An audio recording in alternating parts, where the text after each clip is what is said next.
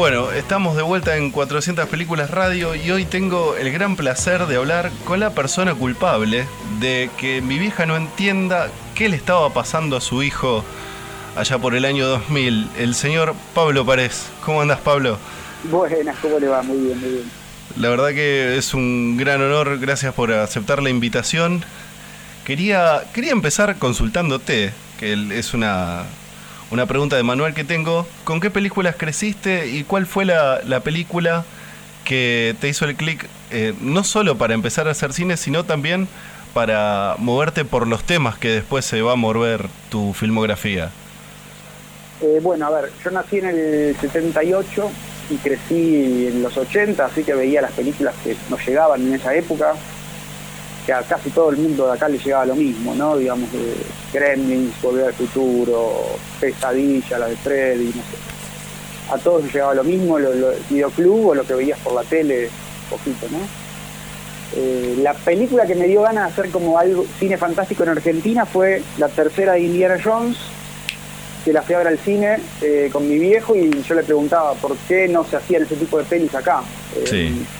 Entonces ahí dije, uche, hay que hacer esto acá, digamos, ¿cómo, cómo puede ser que no, no sé, se hace todo tipo, se hacía cine policial, drama, pero no, no se hacía cine como para jóvenes.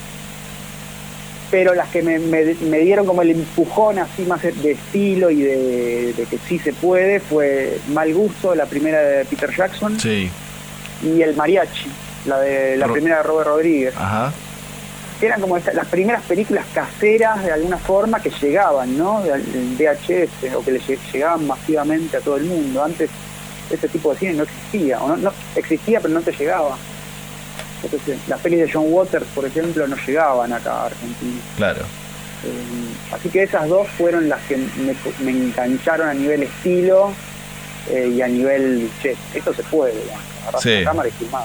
Y empezaste, empezaste a filmar cortos muy de chico, porque por lo que tengo entendido, antes de Plaga Zombie ya hacía como seis años que, que hacías cortos. Claro, sí.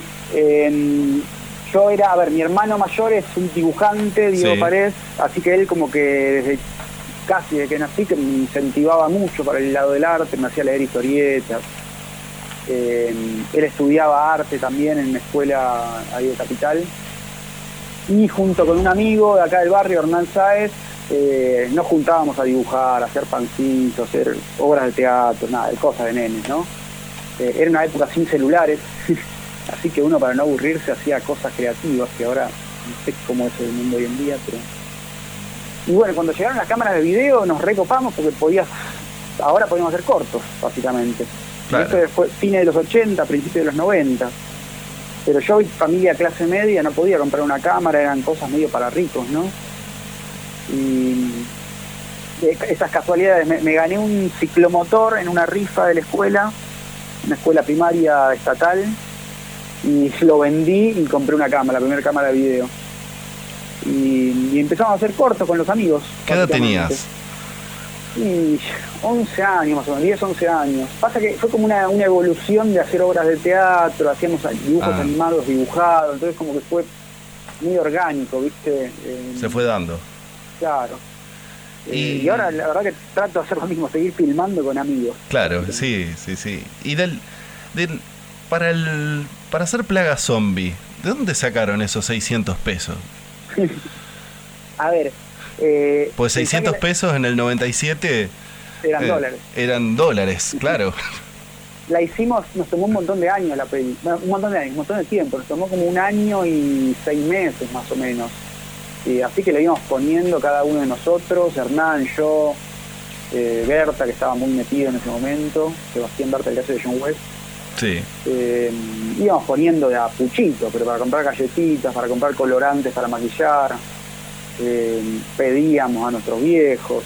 El, gasto más grande fue un momento que se nos rompió la cámara y hubo que arreglarla. Ahí que se dio ido la mitad del presupuesto. Pero pensá que estas pelis te toman tanto tiempo que no- casi que no se siente el gasto de guita, ¿viste?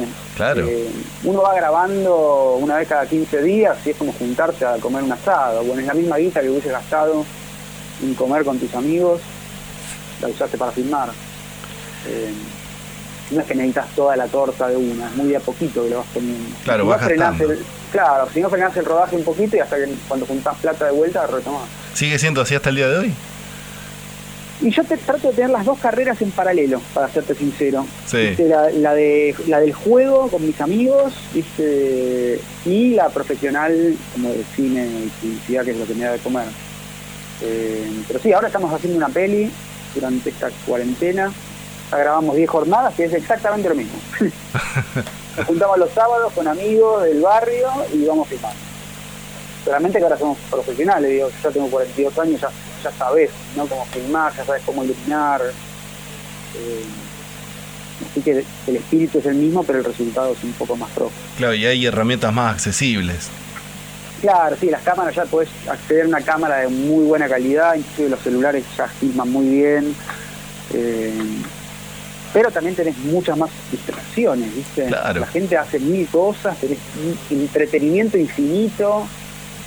Nosotros cuando arrancamos, yo qué sé, yo Terminator 2 la debo haber visto 30 veces, pero porque no tenía otras cosas para ver.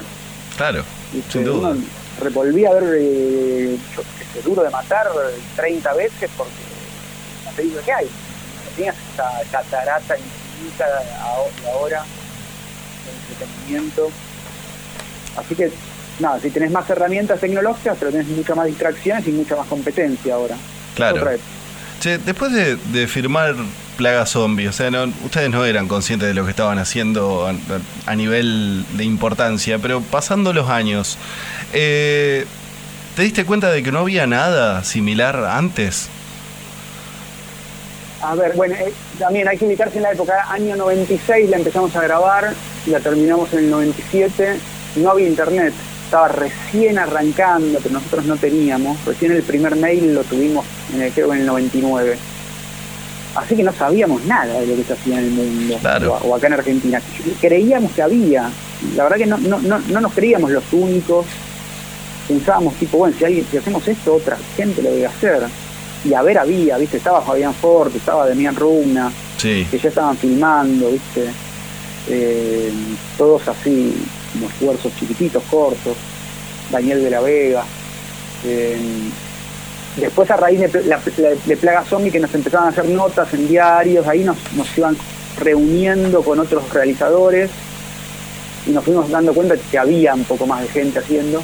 Inclusive hace unos años conocí un pibe que había hecho una peli de zombies antes que nosotros ajá, creo que en el 96.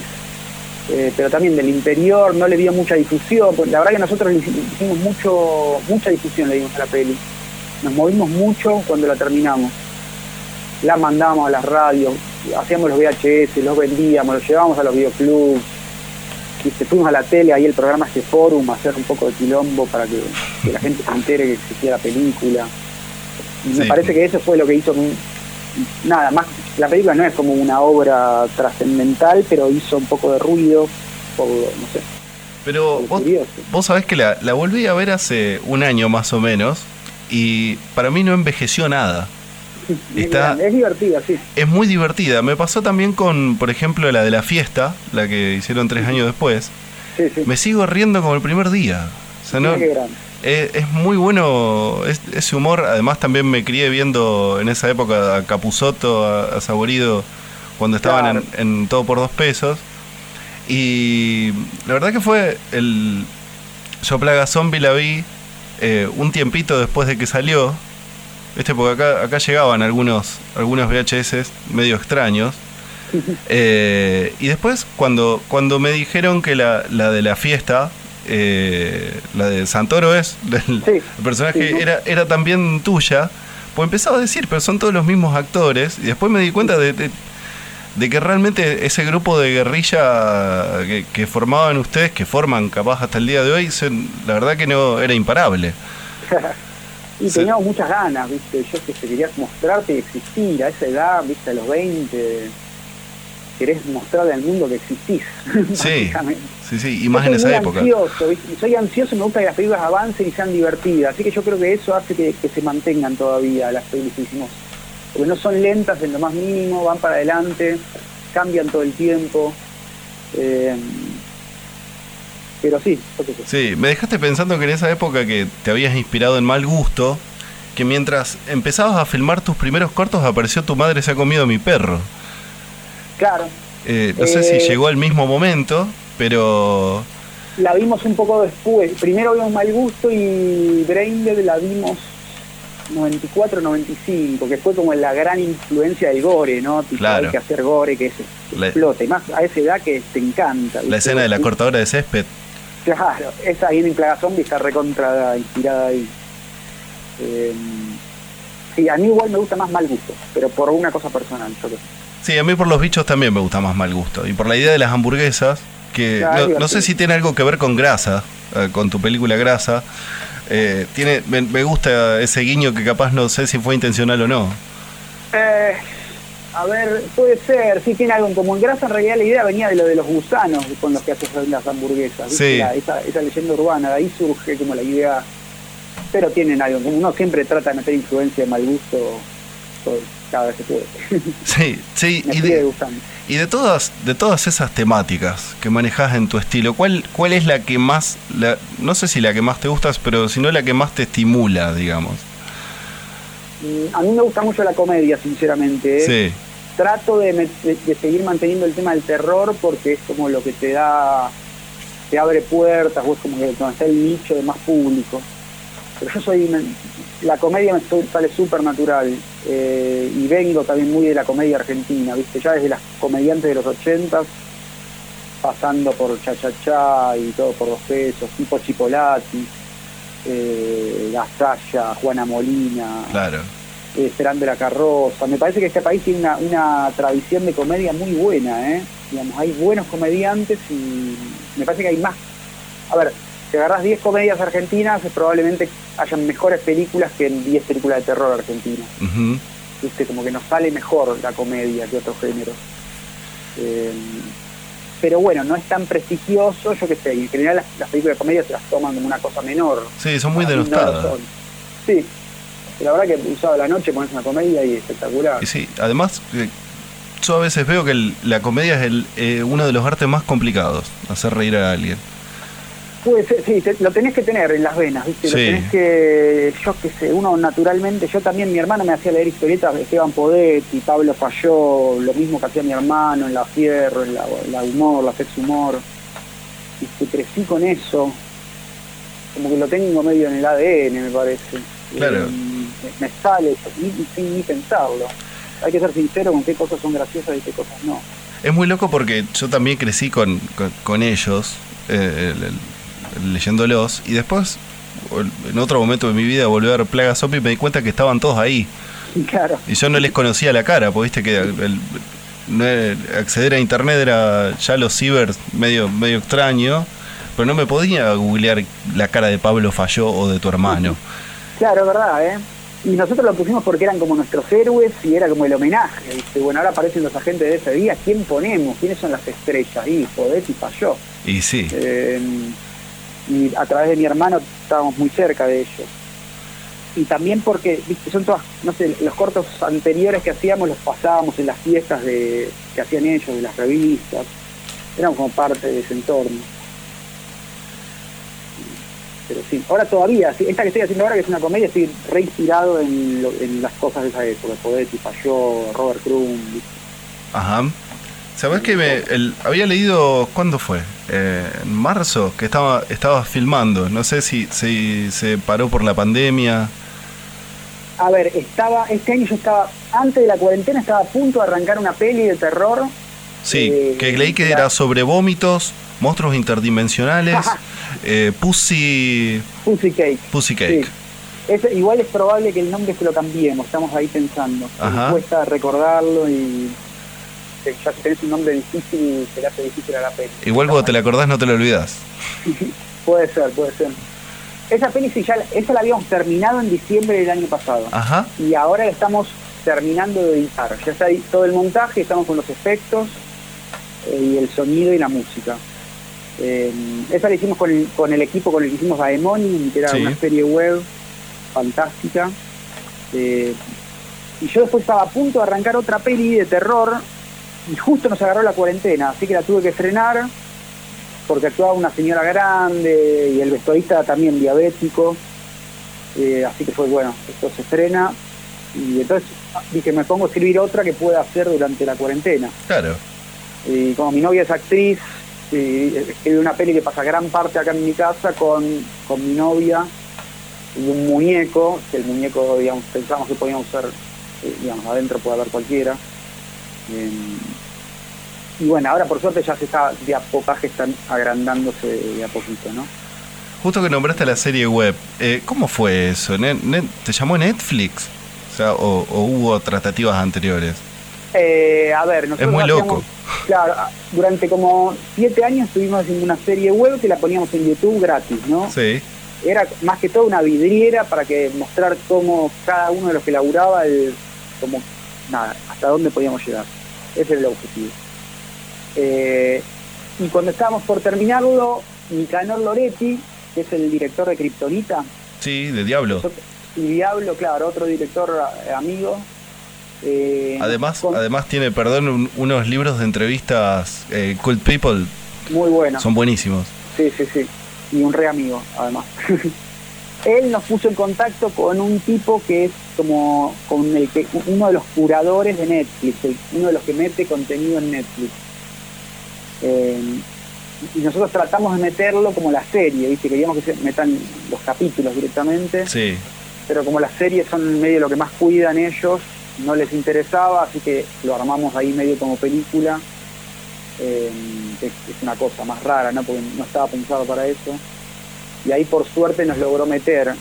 Y con esa plata, que la verdad que eh, va- van pagando muy de a poquito, ¿viste? Se pagan en cuotas durante tres años, así que es todo muy lento el proceso. ajá. Con esa guita fuimos haciendo esta peli que te contaba antes, Twitch y Kate. Al final es como ser Eh. monotributista estar con Netflix. y es algo así, parece, digamos, y además que la plata no es tanto, ¿viste? Justo hoy, hoy me estaba bañando y pensaba en eso, digamos. Eh, como son como te pagan poco, ¿viste? No puedes después dedicarte a fondo a hacer la película. Eh, seguís como independiente, pero con algo de guita. Eh, y, y nada, entonces los tiempos son lentos, porque uno en- a- tenés que estar laburando entre medio para pagar, para comer. Claro, Eh, si fuese más plata uno le, po- le podría dedicar a fondo, ¿no? Podría meterse a fondo en esto y hacer más películas, yo que sé, hacer una por año por lo menos. claro. Habla- hablando Eh. justo de presupuesto, me, in- me intriga lo... Yo, yo por ahí no, no querés que te pregunte, pero me intriga la, la experiencia con 100% lucha y, la, y Capanga el mismo año. Sí, ese año estrenamos tres películas, Sí, boludo. que fue 2009. Sí, y después la de Nunca Más Asustas Este Tipo de Fiestas, que era la segunda. Claro. Que hablamos antes. Con Seba de Caro. Eh, claro. A ver, eh, y sí, la de 100% lucha fue un encargo, la verdad. Nos- Claro, sí. Nos llaman para dirigirla, eh, a- la- decidimos hacerla entre Paulo Soria y yo, que Paulo es uno de los de toda la vida, eh, que hoy en día me colaboramos más que todo en guion, porque él se fue dedicando cada vez más al guion. Eh, y bueno, nada, se- desarrolló el guion de 100% lucha, El Amo de los Clones, con Usni, eh, que era como el creador de la fran- franquicia, y con Guille Curó, que era el tipo que hacía la revista de 100% lucha, que era el- como el que manejaba la Biblia, ¿viste? el que conocía todo sobre los personajes. Este tipo es así, este es asá, este tiene pica con este. Y armamos un guion y se hizo, la verdad. Eh, ¿El guion te gustaba? O Yo creo que la película de, de- dentro de lo, de lo trash argentino. A mí me gusta. Es divertida, otro Sí. día estaba viendo. Eh, Sí, Se quedó muy vieja a nivel técnico, porque usábamos unas cámaras que en esa época se veía muy lindo, eran las primeras cámaras de alta definición. ¿Viste? Pero la ves hoy en día y ya se ven feas, como que se quedó vieja a nivel tecnología. Eh, son con, las, que- son con las que filmaron el regreso de los bañeros. Claro, Son de esa bueno, misma época. Ese tipo, de, exacto. Nosotros, y con esa gente, con ese mismo equipo y con esa, viste, Eh, en general estas películas no les importan a nadie. Vos estás laburando con un equipo que lo último que quiere es estar haciendo una película de los bañeros. Claro. Entonces es muy difícil de remar esa situación, digamos, como que tenés un barco lleno de pirata que cada uno quiere hacer lo que quiere, menos hacer una película. Eso sí es una anarquía. Sí, es algo así. Y uno como capitán del barco, por lo menos lo, lo logramos llevar a- hasta el puerto, viste, como sin que se hunda dentro de todo. Sí, yo la fui a ver al Eh, cine. Mirá qué grosso, qué grande. Sí, sí, me acuerdo. La y tuvimos el problema que estaba la gripe porcina en ese momento. Sí. Eh, y lo subestimamos, la verdad. La estrenamos pensando que no iba a afectar y recontra afectó, porque le, digamos, la película le fue bien, metió como 80.000 espectadores, que es una bocha para lo que es el cine argentino, Sí. pero le fue mucho peor que a la primera, que Claro. había metido como medio millón de espectadores. Eh, subestimamos, viste, como estrenar una película ahora, viste, y pensar, tipo, no, la gente va a volver al cine, no. Y no. Eh, así que nada, tuvimos esa mala suerte. Y también viste que la forma en que uno estrena acá en Argentina es como que es un, un único tiro, viste, estrenaste Y chao. y tenés una semanita y si no le fue Sí. bien, jodete, Te aparece un tanque un- mediano y te, te corrió. es un tanque grande. Y Sí. también estas son pelis chicas, viste, vos estás compitiendo con una película de 50 millones de dólares o más, con una película que se hace con 200 mil dólares. Claro. Es como, eh, ya- El Al- problema es, es el, es nosotros creer que podemos competir, me parece. Y sí, además ya eh, con 100% lucha ya en, ya en declive en esa época. No, Claro, no porque siguió en- mucho tiempo más. De- eh, en esa época, justo en la etapa que estrenamos la peli no estaba al aire el programa, Sí. eso también afectó, eh, pero después volvió y tuvo una temporada más, ¿eh? tuvo un año más, que ya no estaba la masa. Claro, que ahora es el Eh, cazador. Después hizo de cazador, sí, sí, sí. Sí. Eh, así que bueno, nada, fue una experiencia interesante. Y la de Capanga esa. me, gustaría volver a hacer algo de lucha, eh, la verdad. Sí, yo me acuerdo del el personaje de, de- de Muñiz en, en Plaga Zombie, Claro, que era un luchador claro. de catch, eh, de western. Sí, sí, sí, es- es- El- me encanta la lucha libre y ya voy a volver a Y eh, claro, entonces te gusta Santo. Me encanta Santo, eh, nada, más para hacer Sí. mexicanas. Y la de Capanga, qué, qué extrañeza esa. Bueno, claro, esa, a ver, terminamos el rodaje de la 100% lucha y, y de toque, en la 100% lucha fue todo muy rápido, ¿viste? Empezamos a comienzo del año 2009 y a, mi- a mitad de año ya estaba terminada y estrenada la peli.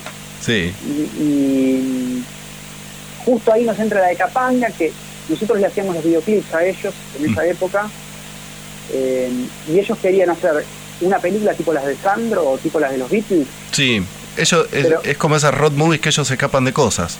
Claro, exacto, es que- que- como las pelis de banda de música. Sí. y para financiarlo lo que consiguieron fue el presupuesto de los de los cuatro videoclips del disco Todoterreno nos lo lograron dar todo junto y con esa guita teníamos que hacer la película y que adentro de la película tenga los videoclips así que una locura Claro. como que era muy muy justito de guita pero como nos gusta mucho la banda y somos re amigos y nos daban libertad la verdad eh, dijimos hagámosla Y sí. y ahí desarrollamos un método para hacer pelis independientes, pagándole a todo el mundo, que todavía hoy eh, uso, la verdad. Como Fue muy eficiente con ese, ese. Y después las estrenó el Festival de Mar del Plata, fue un re divertido. Sí. Me, imagino el mono en la alfombra roja de- de- del Festival de Mar del Plata. Sí, sí, sí, un Eh. Se vuelve el, el- ya en, la- en las películas más específicas tuyas, se vuelve, se vuelve complicado o sea, la distribución, el, el moverlas, por lo menos antes de cómo cambió respecto a, al- a internet y a todo eso, porque en, en- en Cine Salvaje, en la página, Sí. están todas las tuyas. Sí. Pero antes de eso, eh, vos al principio me Oh. contaste que iban videoclub video por videoclub haciendo copias de lo suyo. Eh, ¿cómo, Claro. ¿Cómo fue mutando eso? Y son, son tantos años, viste, desde el 97 hasta ahora que pasamos por mil formas distintas, cambió la tecnología. Eh, en alguna época las estrenamos directo en YouTube, por ejemplo, Sí. cobrábamos de ahí. Eh, yo qué sé, ahora, hoy, hoy en día está dificilísimo, porque no tenés cines, los festivales se hacen casi todos online, lo cual es medio raro, Mm. no tenés la experiencia del festival.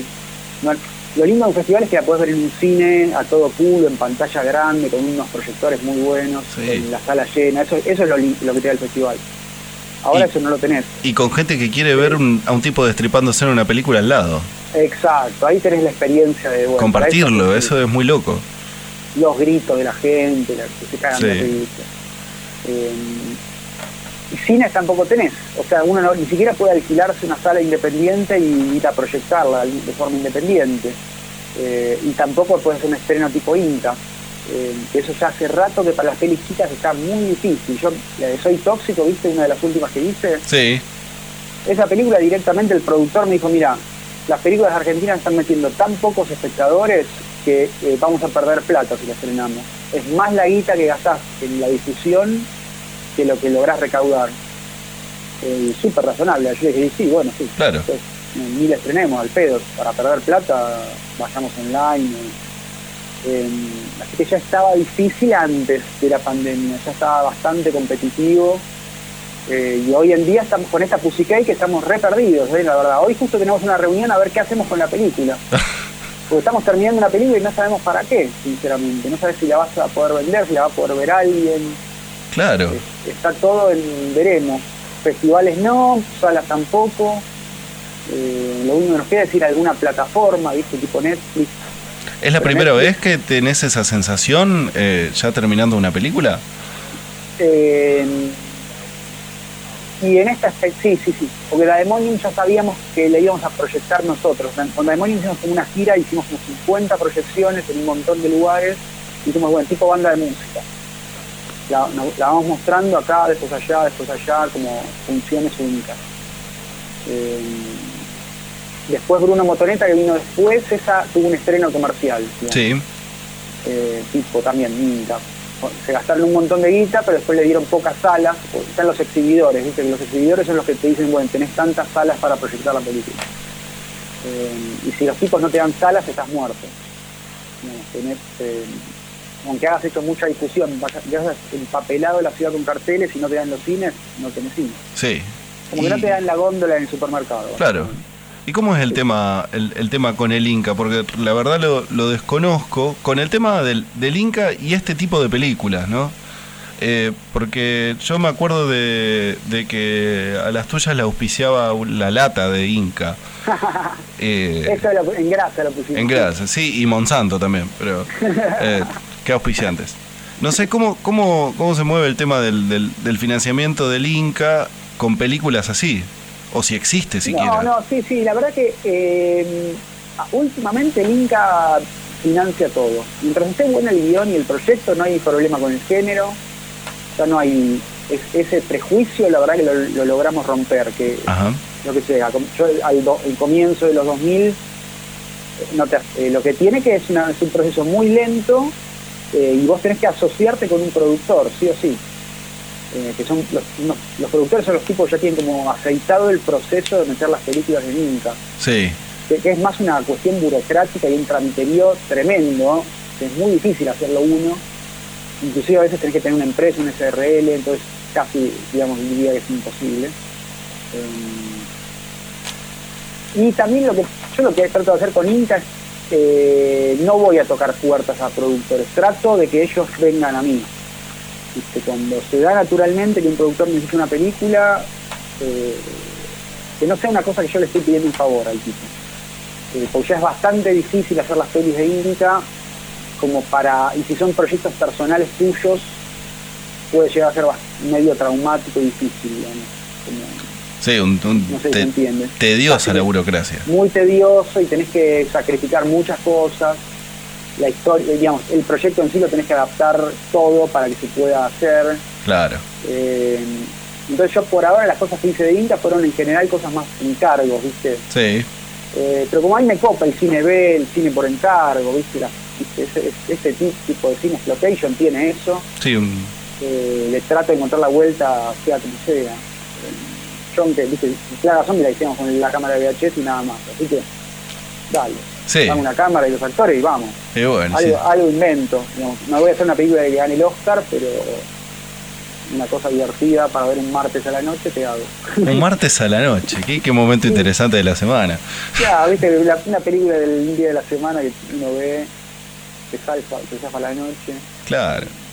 Pablo, para ir terminando, eh, para quienes no conocen tu cine, para quienes no conocen tus, tus tópicos, eh, me encantaría que puedas tirarle algunas películas de guía para, para iniciarse en, en la mente de, de Pablo Párez. Y bueno, a ver, en un principio tienen la, la página cinesalvaje.com, Sí. donde ahí las pueden ver todas. eh, y depende del estilo que les guste a la gente, la verdad. Eh, si les gusta la ciencia ficción, está Daemonium, que es como una serie de cinco capítulos. Sí, es más potable para ver a, para todo público de alguna forma, como realizada, un poco una realización más cercana a lo que está acostumbrado el público general. Eh, y después, yo qué sé, si tenés hijos, eh, o si querés ver algo con tus hijos, está Bruno Motoneta, que es una de las últimas que hice. O 100% lucha. O la de 100% lucha, son películas como para que mostrarle algo distinto a tus hijos, ¿viste? Sí. Para que por lo menos eh, sepan que existe otro tipo de cine que no solo el de Hollywood, que hay otro tipo de cosas. Eh, yo qué sé, y si quieres para un sábado a la noche con una cerveza y amigos que vean grasa, se van a morir de risa. Sí, sin duda. Eh, digamos, ya se, se van a dar cuenta que es una película hecha en, nada, en el, hace cinco años atrás, por las temáticas, pero que todavía tiene ciertas temáticas son medio universales. Sin duda. Y, y películas eh, ajenas por fuera de vos. Y de lo argentino, Aterrados, Aterrados. sin duda. Eh, es como la película para que veas, para que la gente vea que, que se pueden hacer cosas de género acá y que están buenas. ¿Es la del nenito? La del nenito que está comiendo, que lo encuentran comiendo. con la vaso de leche. Sí, Sí, sí. Es una peli que la dirigió Demian Rugna, eh, le fue bastante bien y ahora están haciendo una remake eh, en Estados Unidos, ah, muy bien. eh, así que nada, divertida. Eh, y después si le gustan las cosas un poco más Tarantino, voy a, a Diablo, ¿no? la que charlamos un rato, Sí. de Nicanor Loretti. Eh, es otra peli muy divertida, pero bueno, te tiene que, gustar esa onda, ¿no?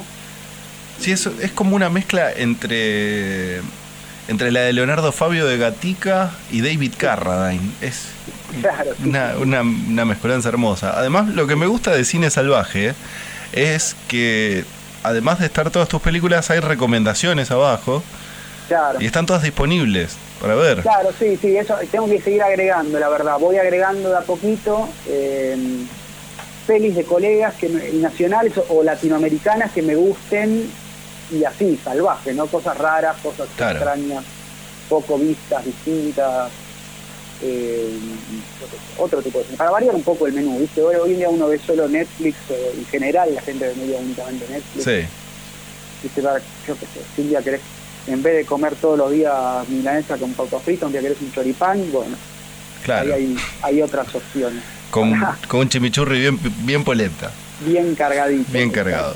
Bueno, Pablo, muchísimas gracias. Eh, ha sido un placer inmenso. Hace 15 años, en Tromaville, Nueva Jersey, la capital mundial de la química tóxica, un tal Melvin Firth, que era un jovencito debilucho del servicio de la limpieza y 50 kilos, fue objeto de tantas burlas y tomaduras de pelo que fue a parar a un barril de residuos químicos tóxicos. Se transformó en una criatura terriblemente deforme, de talla y fuerza sobrehumana. El Vengador Tóxico, el primer superhéroe de Nueva Jersey. Después se hicieron dos secuelas de mierda. Lo sentimos. Esta es la verdadera secuela.